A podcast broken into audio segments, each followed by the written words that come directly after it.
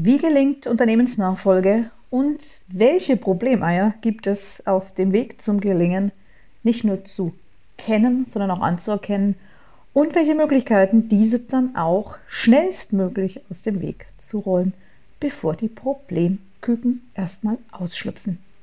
Darum geht es heute. Herzlich willkommen bei Erfolg darf leicht sein. Herzlich willkommen zu einer weiteren Episode des Podcasts Erfolg darf leicht sein von und mit Astrid Göschel, der Podcast für Führungskräfte und Unternehmerinnen auf Erfolgskurs. Ja, wir gehen wie folgt vor. Wir werfen erstmal einen Blick, Punkt 1, auf die Ist-Situation. Im zweiten Schritt gucken wir uns einmal die Idealsituation an. Und im dritten Schritt gucken wir einmal, wie wir denn dann hier von dem Ideal zu einer machbaren Lösung kommen bei dem Thema. Ja, herzlich willkommen in der Beobachtbar bei unserem Monatsthema Unternehmensnachfolge und Generationskonflikte. Wie ist es denn aktuell? Ja, aus meiner Sicht und auch mit der Brille, die ich ja auch als Coach und als Trainerin und als, ich sehe mich in erster Linie als Implementierungspartner für Veränderungsprozesse und für das Implementieren auch von regelmäßigen mentalen Boxenstopps, damit keiner aus der Bahn fliegt und damit hier auch äh, es verhindert wird, dass, dass die Kräfte zu schnell verloren gehen. Da bin ich eben unterwegs und mir fällt immer wieder auf, in mittelständischen Unternehmen, es gibt sie erfreulicherweise, alteingesessene Familienunternehmen dritter oder vierter Generation. Und ich finde es immer wieder bewundernswert, wie anpassungsfähig und unternehmerisch klug diese Unternehmerfamilien sein müssen und das ja auch unter Beweis stellen. Dann, denn wenn diese Generation in die neue Generation geführt werden sollen, dann braucht es hier wirklich einen klugen Geist, überlegtes Vorgehen, auch rechtzeitiges äh, Anpeilen der Überlegung, wer oder wie kann diese Unternehmensnachfolge gelingen und auch schon die Überlegung, dass das natürlich auch mit äh, neuen Rollen zu tun hat, Rollenveränderungen, Rollenkonflikten, dass auch bestimmte Konflikte vorprogrammiert sind und dass man hier einfach das Thema auch rechtzeitig angehen muss, damit am Ende ein selber das Problem nicht überrollt. Und jedes, jedes Unternehmen, das ja bereits Erfolg hat. Und das ist ja das, was mich beim Mittelstand immer so begeistert, dass ähm, die mittelständischen Unternehmen eben klug und langfristig es schaffen, ein gutes Produkt in der Qualität aufzubauen und auch die Qualität zu halten, wenn sie eben immer realistisch im Zeitstrahl unterwegs sind, was in einer Generation geschafft werden kann, was dann aus die nächste Generation daraus wieder machen kann und so trägt sich das im Idealfall, wenn die Unternehmensnachfolge gesichert sind, ja über Jahrzehnte, Jahrhunderte. Ja, und das ist, kann eine lange Zeit sein. Vorausgesetzt, und da liegt das Problem, dass man das Thema Unternehmensnachfolge auch aktiv angeht, nicht wegguckt und auch Lösungen schafft, wenn es mal nicht gelingt, einen Nachfolger zu finden. Was gibt es für Probleme? Ja, natürlich gibt, ist Unternehmensnachfolge erstens nie einfach. Das bedeutet, es braucht schon einen Unternehmergeist, der weiß, dass Konflikte dazugehören und die rechtzeitig gelöst werden sollten. Zweitens, natürlich ergeben sich Konflikte auch schon zwischen den Generationen. Das war immer so, das wird doch immer so sein. Doch die Schwierigkeit, die wir aktuell haben, das ist ein echtes Problem, ist die Geschwindigkeit, in der sich die Lebensumstände und damit auch die Wertvorstellungen ändern. Das war heute noch nie so groß als heutzutage, diese Geschwindigkeit. Das bringt natürlich Konfliktpotenzial mit sich. Ja, und wie sollte es denn idealerweise aussehen? Naja, idealerweise wäre es natürlich so, dass man im Ideal schon bei, bei dem Aufbau eines, eines Unternehmens darüber nachdenkt, dass man es weiterführen will, dass man die Qualität nicht nur aufbaut, sondern dass man auch möchte, dass das, was man da aufbaut am Anfang, man muss erstmal das Fundament schaffen, dass das dann weiter kultiviert wird dass man das immer schon gleich mitdenkt. Und das ist jetzt natürlich auch die Überlegung. Idealerweise wäre es natürlich so, dass Kinder schon rechtzeitig und früh auch die Vorteile erkennen, die eine Übernahme mit sich bringt, dass sie aber auch die Möglichkeit haben, es für sich bewusst entscheiden zu können.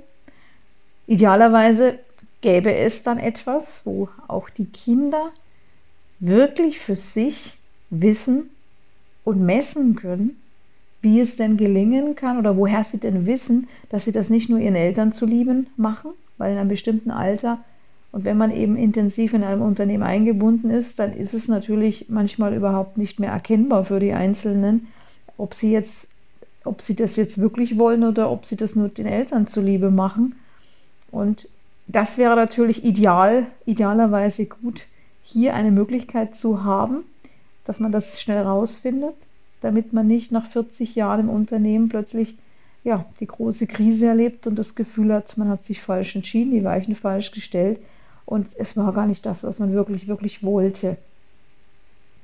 Ideal wäre aber auch, dass man eben den Kindern nicht Angst macht oder der Unternehmensnachfolge. Und ideal wäre auch, dass man das ganze Thema nicht zu lange herausschiebt. Ich sage immer, das ist so das Bild, das ich entwickelt habe und auch immer gerne an die Hand gebe, dass es eben eine unternehmerische Fähigkeit ist, Probleme zu erkennen, aber möglichst schnell, wirklich schnell diese Problemeier, wenn man sie sieht, ganz schnell löst oder weitergibt an Experten, bevor die Problemküken ausschlüpfen. Das ist ein, eine, eine, Metapher, ein Bild, das ich immer gerne an die Hand gebe, um eben erstens zu zeigen, es liegt in unserer Hand, es hat mit Geschwindigkeit zu tun, Probleme rechtzeitig zu lösen und Entscheidungen zu treffen, um zu verhindern, dass man am Schluss ganz viele Küken am Tisch rumhüpfen hat. Wenn nämlich erstmal der Lärm sehr groß ist und ganz viele Problemeier plötzlich äh, zu Küken geworden sind in der Transformation, dann kann man dann irgendwann nichts mehr nichts mehr machen, weil es einfach zu viel ist und weil man überhaupt nicht mehr genau dann weiß, aufgrund des, des Gegackers, äh, was ist jetzt wirklich wesentlich und dieses, diese Aufruhr und dieser viel Lärm um nichts, der ist dann irgendwann schwierig. Und es gibt tatsächlich Unternehmer, die ich kenne, die machen, ich, ich sage dann, wenn ich die Metapher an die, an die Hand gebe, dann sagen die einfach, ist kein Problem, ich mache die Tür zu. Und das ist immer noch in vielen Köpfen drin, dass man Probleme nicht löst, das Thema Unternehmensnachfolge nicht anpackt, weil man es aus irgendeinem Grund nicht weiß, wie es geht und äh, auch hier die Komplexität vermutet, aber auch nicht genau weiß, wie komplex ist das Thema denn nun wirklich und wie packe ich es denn überhaupt an, dass meine Kinder hier das hinbekommen oder, oder eben, dass man bewusste Entscheidungen trifft, dass es halt dass die Unternehmung anderweitig weitergeführt wird. Es ist wirklich nicht einfach. Aber wie sehe denn eine Lösung aus? Die Ideallösung aus meiner Sicht ist die, dass man Menschen fragt, die es bereits umgesetzt haben. Gibt es hier jemanden? Blickt man in die Unternehmerwelt von mittelständischen Unternehmen, die eben mit dritter und vierter Generation zu tun haben und auch die Nachfolge auch wirklich bereit sind, rechtzeitig anzupacken und abzuwickeln, dann sieht man sehr viele männlich geprägte Unternehmen und sehr wenig weiblich geprägte Unternehmen. Und ich glaube, die Idealsituation sähe so aus, dass man einfach unterschiedliche Sichtweisen, Stile und auch, auch Dinge, die funktionieren, einfach einmal an die Hand gibt. Daher habe ich ein Podcast-Interview mit Unternehmerin Frau Anita Freitag-Meyer gemacht Sie ist bereits in dritter Generation zweier Keksfabriken und sie gibt an ihre, sie bereitet jetzt schon die Unternehmensnachfolge sehr überlegt systematisch vor. Ja, im Alter von 53 Jahren geht sie das ganz gezielt an. Ihre Kinder sind bereits jetzt im Unternehmen drin und nach sieben Jahren wird sie dann sich eher etwas zurückziehen und dann sind ihre Kinder so weit, dass sie sagen kann, jetzt können die das auch wirklich selbst und sie sagt, ja, wenn beide wollen, ist das doch überhaupt kein Thema. Sie setzt auf Vertrauen und sie geht das Ganze gut geplant und im permanenten Dialog mit ihren Kindern an. Mehr dazu gibt es übrigens in der Podcast-Folge zum Thema Unternehmensnachfolge mit, mit, meiner, mit meinem Gesprächsgast, eben wie gerade erwähnt, Frau Anita Freitag-Meyer. Jetzt reicht das aber aus meiner Sicht nicht, denn im zweiten Schritt sollten wir auch beobachten, wie machen es Unternehmer Unternehmer im Sinne von bewusst einmal den männlichen Part anzugucken und sich da auch jemanden herauszusuchen, der das Ganze erfolgreich macht, der aber eine ganz andere Generation ist und der weniger auf Vertrauen als auf Kontrolle setzt und sich keine Doppelspitze vorstellen kann. Also das heißt, wir haben hier mal, wenn man das, wenn man den einen Pol mal nimmt, da ist, äh, da ist eine, eine Expertin, die das Thema gerade aktiv umsetzt, die auf Vertrauen setzt und auf das Thema, dass es durchaus eine Doppelspitze geben kann und dass man das dann flexibel gestaltet, wenn sich da was ändert oder Konflikte ergeben sollten. Und dann haben wir den anderen Pol, da wähle ich bewusst den Unternehmer Group. Erstens ist er vergleichbar, weil dieses Unternehmen eben auch jetzt vor der Frage steht, ob es die Kinder, es gibt ja eine Tochter und einen Sohn, ob es die Kinder übernehmen. Die Mutter ist auch mit dem Unternehmen und wird das dann auch entscheiden. Nur die Haltung ist die, es ist ausgesprochen und überzeugt, äh, dass Herr Grupp sich aufgrund von seiner Vita und auch seinem eigenen Führungsstil eine Doppelspitze nicht vorstellen kann. Und seine Sicht und Überzeugung ist aus meiner Sicht genauso stimmig, schlüssig. Er ist ein hundertprozentiger, authentischer Unternehmer, der Verantwortung übernimmt.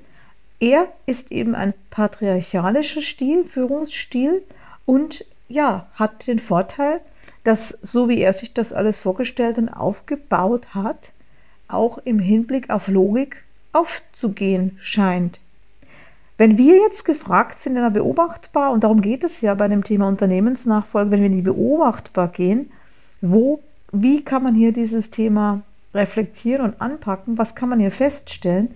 Ja, dann ist jetzt der Zuhörer gefragt, für sich einen mentalen Boxenstopp, wie ich das immer sage, einlegt und sich einmal überlegt, wenn wir Unternehmer Grupp zuhören, dazu habe ich auch einiges in die Shownotes gepackt, wunderbare, wunderbare ähm, Interviews, zum Beispiel von Gysi, der ihn, der Unternehmer Grupp, in einer wirklich exquisiten, exzellenten äh, Folge einfach befragt hat zu seinen Sichtweisen als Unternehmer und der hier ganz klar und eindeutig Auskunft gibt, wie er sich das alles vorstellt. Dann können wir mal rübergehen zu Anita Freitag-Meyer. Sie hat auch ihr Selbstverständnis. Dazwischen ergibt sich ein ganz eigenes Feld, finde ich, eine ganz eigene Schleife, die man hier für sich durchdenken kann. Denn es gibt ja zwischen diesen beiden Polen sicherlich noch ganz viele Facetten, wie man Unternehmensnachfolge denken und umsetzen kann.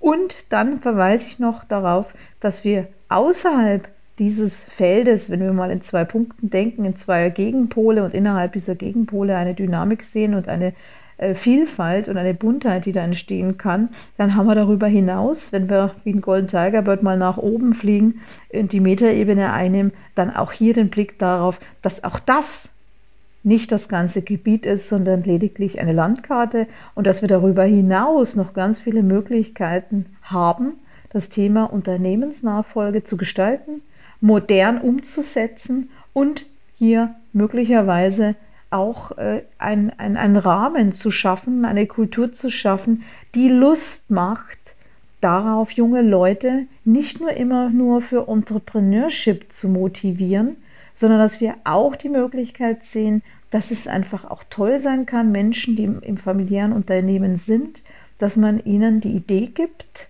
dass sie die Vorteile erkennen, wenn sie übernehmen, dass sie aber eine freie Entscheidung treffen können und dass sie vielleicht auch eigene Ideen entwickeln, falls sie es nicht ganz übernehmen wollen, aber vielleicht trotzdem den Bezug zum Unternehmen haben wollen, dass sie hier eigene Ideen entwickeln, wie sie das, was sie wirklich, wirklich wollen, umsetzen und möglicherweise auch gleichzeitig den Bezug zum Unternehmen der eigenen Familie zu schätzen wissen und hier auch mitsteuern auf bestimmte Arten und Weisen, die sich möglicherweise jetzt ganz frei und neu definieren lassen. Ja, was gibt es noch bei dem Thema Unternehmensnachfolge? Mit Blick auf die Zeit und unser Thema schließe ich es heute ab, verweise aber auf tolle Veranstaltungen, Aktuell jetzt in diesem Jahr wird es nämlich in Kürze hier, da verweisen wir in den Show Notes, eine Veranstaltung geben, initiiert und organisiert von Frau Christina Tröger. Sie ist die Initiatorin und auch diejenige, die den Club der europäischen Unternehmerinnen gegründet hat.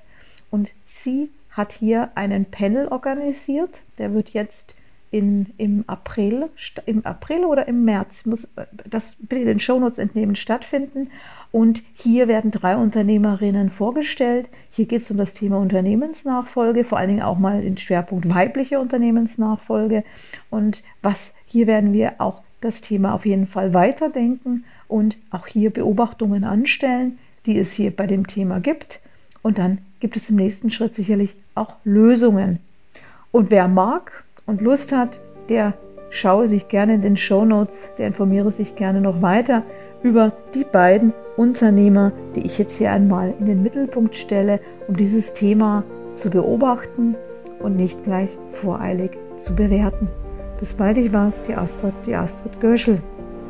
Das war eine Episode aus dem Podcast Erfolg darf leicht sein von und mit Astrid Göschel. Wenn dir diese Episode gefallen hat, dann abonniere den Podcast ganz einfach und hinterlasse gerne eine positive Bewertung. Warst du schon auf unserer Website? Auf astridgöschel.com findest du weitere spannende Inhalte und hilfreiche Ressourcen für deinen Erfolg. Wir freuen uns, wenn du uns weiterempfiehlst. Bis zum nächsten Mal, wenn es wieder heißt, Erfolg darf leicht sein.